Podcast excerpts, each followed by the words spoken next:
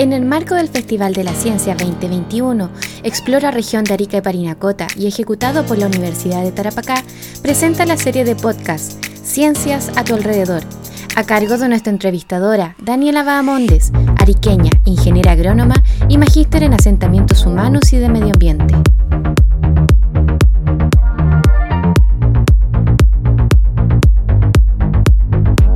Le damos la bienvenida a todas las personas que nos están escuchando en las comunas rurales de la región de Arica Parinacota y que son parte del Festival de Ciencia del programa Explora.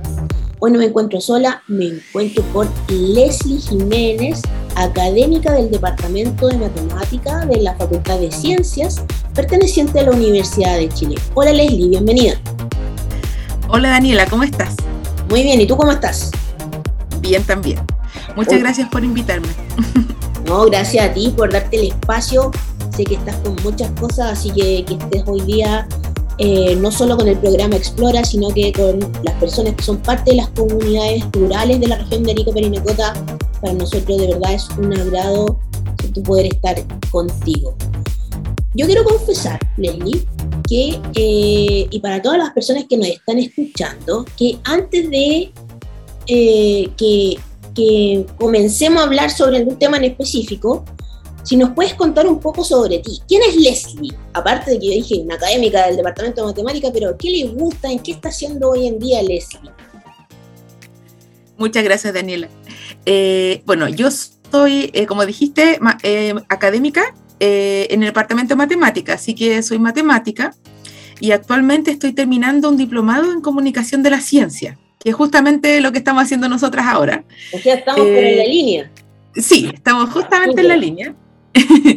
y em, me gusta mucho la educación matemática. Eh, yo estudié mi doctorado en algo matemático abstracto y luego cuando estaba haciendo el postdoctorado, que es como el camino usual de una persona que hace academia, eh, me di cuenta que me hacía falta esto como de lo social cómo voy y converso con las personas, cómo llego a las personas. Por ejemplo, lo que estamos haciendo nosotras ahora, como lo decía antes, eh, y cómo hablamos de matemática de una manera más coloquial, cómo hablamos de música, cómo hablamos de arte, como en el fondo, cómo conseguir esa apropiación de las personas con la matemática también, que también puede ser así, conversada, bonita.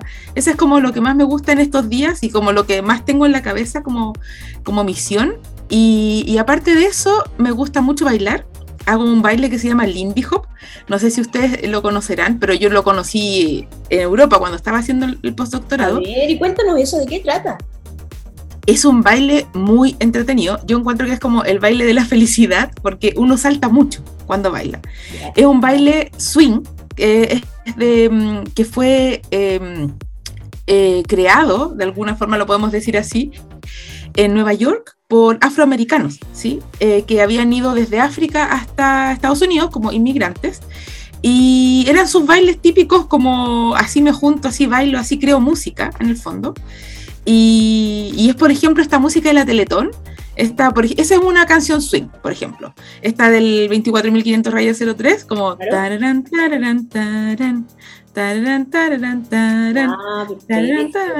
Ese tiene una estructura swing súper clásica, eh, es de esa época, es como desde los 20, donde parte el Charleston, hasta los 50, 60, donde está el rock and roll y esa música, y uno baila desde esos diversos estilos, digamos.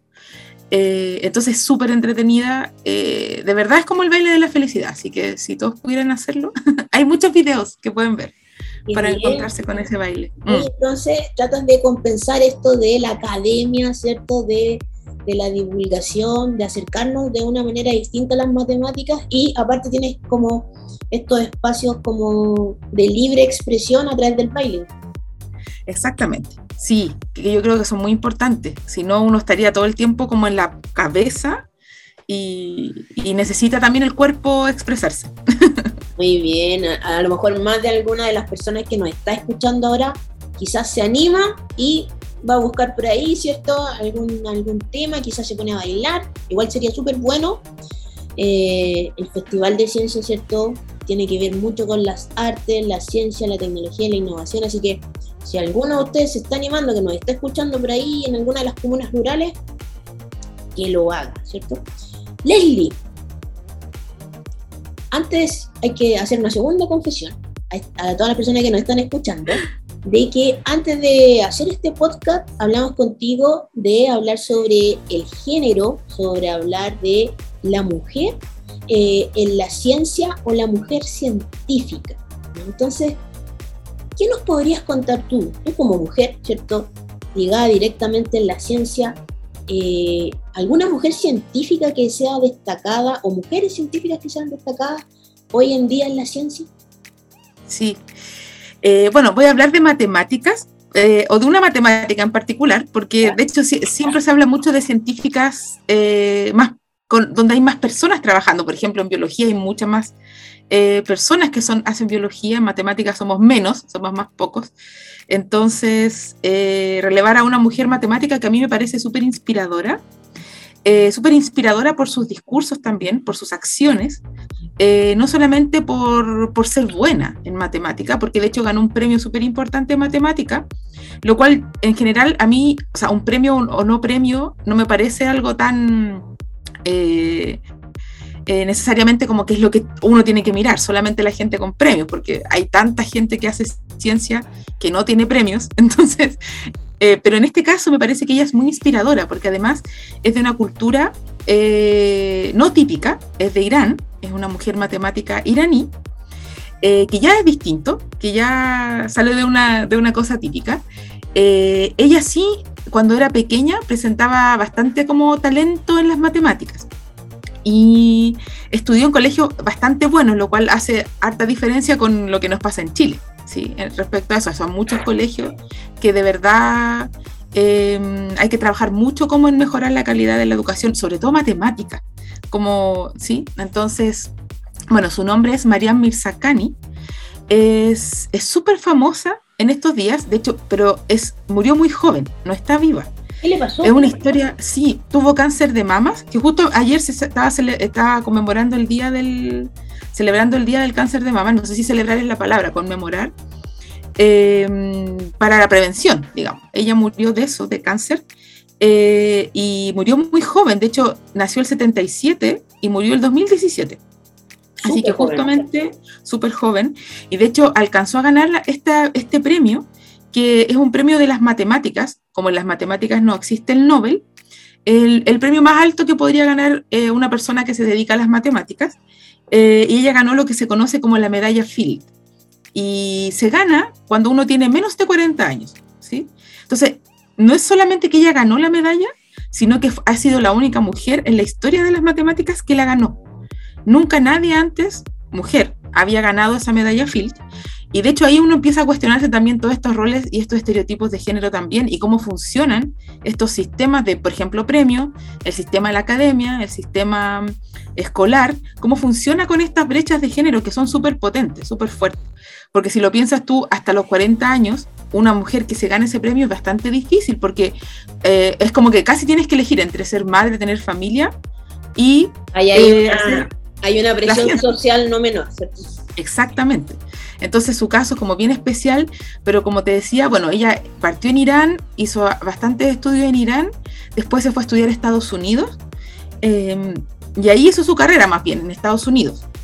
Y, fue ahí entonces que su trabajo fue más conocido, porque también era difícil a lo mejor desde Irán mismo que todo su trabajo fuera igualmente conocido que estar en Estados Unidos. Y ella trabajó en, en tópicos que justamente un tópico que yo trabajé en mi tesis de doctorado, que tiene que ver con em, geometría, pero una geometría que uno estudia a través de los números complejos. Por ejemplo, tú dijiste como las artes están muy relacionadas con la ciencia y en este festival ella siempre decía que dibujaba. Dibujaba, por ejemplo, las esferas, dibujaba los, estas donas que yo te decía como son objetos de, estudio, que son como las donas que uno se come, eh, las donas así de comida, con un hoyito al medio. Eh, uno estudia esos objetos. Y, ella los mantenía dibujando porque decía que se mantenía conectada cuando dibujaba.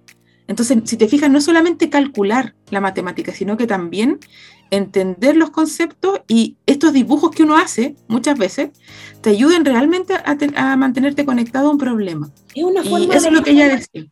Es una forma de expresar, ¿cierto? Eh, sí. A lo mejor hay muchas de las personas que nos están escuchando que dicen, pero ¿cómo? Ciencia y arte, matemática y arte, pero como que no junta ni pega. Pero en realidad, ¿cierto? Los dibujos, las expresiones de gráficos, de formas, tienen mucho que ver y se relacionan directamente, ¿cierto?, con las matemáticas. Exactamente. Entonces, claro, lo que ella hace es bien impresionante, porque claro, conectar desde dos áreas distintas de la matemática a través de más encima dibujar, y ella lo declaraba igual. Decía, no, yo tengo que dibujar, tengo que dibujar para entender esto. Y además era súper inspiradora para las niñas que vienen, porque siempre decía, eh, a mí me gustaría que este premio que se ganó, que para ella era como, bueno, una cosa, un premio más, porque de hecho ganó bastantes premios, eh, me imagino que estaba súper feliz y todo, pero eh, como que inspirar a otras mujeres también a estudiar matemática. Porque la matemática no es para hombres, la ciencia no es para hombres, es para todos.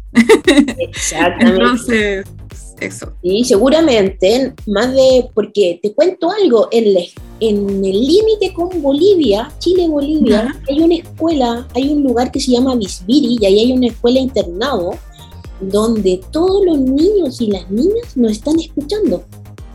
Así que a lo mejor Excelente. más de alguna niña, algún niño se motiva, ¿cierto?, por las matemáticas, quizás le gusta el dibujo, pero no se ha dado cuenta de que en sus dibujos existe la matemática de alguna forma. Así que probablemente más de alguna persona se debe estar motivando, los niños y las niñas de la comuna de General Lago o los agricultores o agricultoras que están desde la comuna de Camarones también, que tienen mucho que ver con matemáticas, tienen que sacar los cálculos para sus tierras, así que seguramente quizás asociar un poco el, paisaje de cómo está distribuido esa parcela, ¿cierto? Y las cosas que tienen que aplicar matemáticamente, hay algo de arte, arte, ciencia y específicamente matemática que les debe hacer mucho sentido ahora que tú nos cuentas esta historia de esta mujer científica muy inteligente y que bueno, hoy ya no está con nosotros, pero parece que nos dejó un legado bastante importante y un hito no menor. Claro, sí, sí, es súper, súper importante. Y sí, o sea, de verdad a mí me gusta participar en estas actividades porque justamente lo que dices tú, o sea, llegar a niños, niñas y personas en general eh, que se acerquen a la matemática o que se vea que ellos mismos ocupan la matemática a diario también. Como lo que decías tú, la agricultura tiene mucho que ver con eso, o sea, cómo yo riego, cómo optimizo también ese riego, por ejemplo, para mis tierras, para em, sembrar, cosechar y todo. Y, hay muchas culturas antiguas también que se estudian en, matemática, también tenían, no sé, pues geometría aplicada al riego, por ejemplo. Entonces, ahí la geometría aparece mucho y un área bien interesante que ella hacía, en particular María Mirzakani, era la geometría, que es donde uno la puede ver más de alguna forma. Como que la geometría puede ser difícil igual en el colegio, se pasa de una forma bien plana, como en el sentido de que se ve en el plano, pero uno hace geometría en el espacio. Y eso es lo que uno puede, está más conectado con uno cuando está en el espacio la geometría. Y, eso, y eso hay que también eh, darle valor. Y, al final yo siento que todo el mundo puede hacer matemáticas, realmente. Lo hace siempre, todo el día, está en todas partes y eso es súper cliché, pero realmente sí, uno lo hace todo el tiempo. Está pensando, reduciendo, infiriendo, eh, tratando de, em, de, encontrar técnicas optimizadoras, por ejemplo, lo que tú decías de los agricultores y todo. Y eso siempre estar pensando matemáticamente. Así que... Oye, Leslie, eh, para finalizar, ya después de esta, este dato súper interesante que nos das del, acer, del acercamiento entre la matemática y el arte, ¿qué le dirías a las personas que nos están escuchando en las comunas rurales de la región de Arica Parinacota? Eh, ¿De qué manera poder incentivarlo a que sigan participando del FESI? Eh, ¿Cuál es el mensaje que, les envías? bueno, el mensaje que yo les doy es que sigan, bueno, las actividades, evidentemente. Hay muchas actividades distintas eh, puede que no todas les gusten, pero a lo mejor algunas les hace más sentido, entonces que sigan esas actividades. Eh, que esto de descubrir y, y, abrirse a la curiosidad es como bien importante, porque en el fondo uno va descubriendo cosas que antes no sabía. Cuando uno se abre, como abre su cabeza, como a decir, a ver, voy a ir a ver qué, qué onda, por ejemplo. Entonces, como que estar abierto a la curiosidad permite encontrar caminos nuevos. Y esto que decíamos recién, como de encontrar la ciencia en el diario vivir de uno, eh, yo creo que es súper interesante y toda esta experiencia, el Festival de la Ciencia y todo, te permite ver esas cosas. A lo mejor uno no sabe que tiene tan cerca la ciencia. Y es súper importante entenderla también, cómo funciona, eh, sobre todo ahora que estamos en pandemia todavía. Es muy importante entender la ciencia, saber por qué es importante vacunarse, por ejemplo, saber por qué es importante los modelos matemáticos, justamente para hablar eh, y medir y entender cómo funciona el coronavirus. Eh, entonces, toda la ciencia influye en nosotros día a día. así que yo los motivo a, a, estar curiosos, curiosas siempre, y eso permite ver cosas que a veces uno eh, no está viendo. Súper, efectivamente Festival de Ciencias para desarrollar la curiosidad al público en general, así que ojalá nos sigan escuchando con otros podcasts que tenemos durante toda esta semana del Festival de Ciencias, que como tú bien sabes Leslie, Estamos en la semana del Festival de Ciencia entre el 20 y el 24 de octubre, no solo en la región de Arica Perinacota, sino que a lo largo de todo Chile. Te damos las gracias por darte el tiempo de estar con nosotros en el programa Explora con las personas de las comunidades rurales de la región de Arica Perinacota y nos volvemos a ver ¿cierto? en otra instancia. Muchas gracias a ti, Daniela. Que les vaya muy bien esta semana. Muchas gracias a todos por acompañarnos.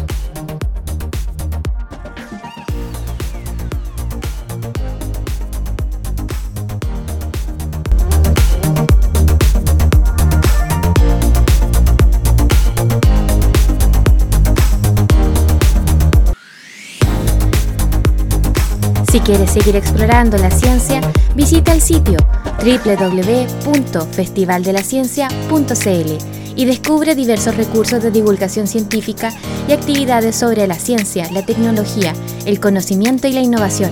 Celebremos la curiosidad. FESI 2021.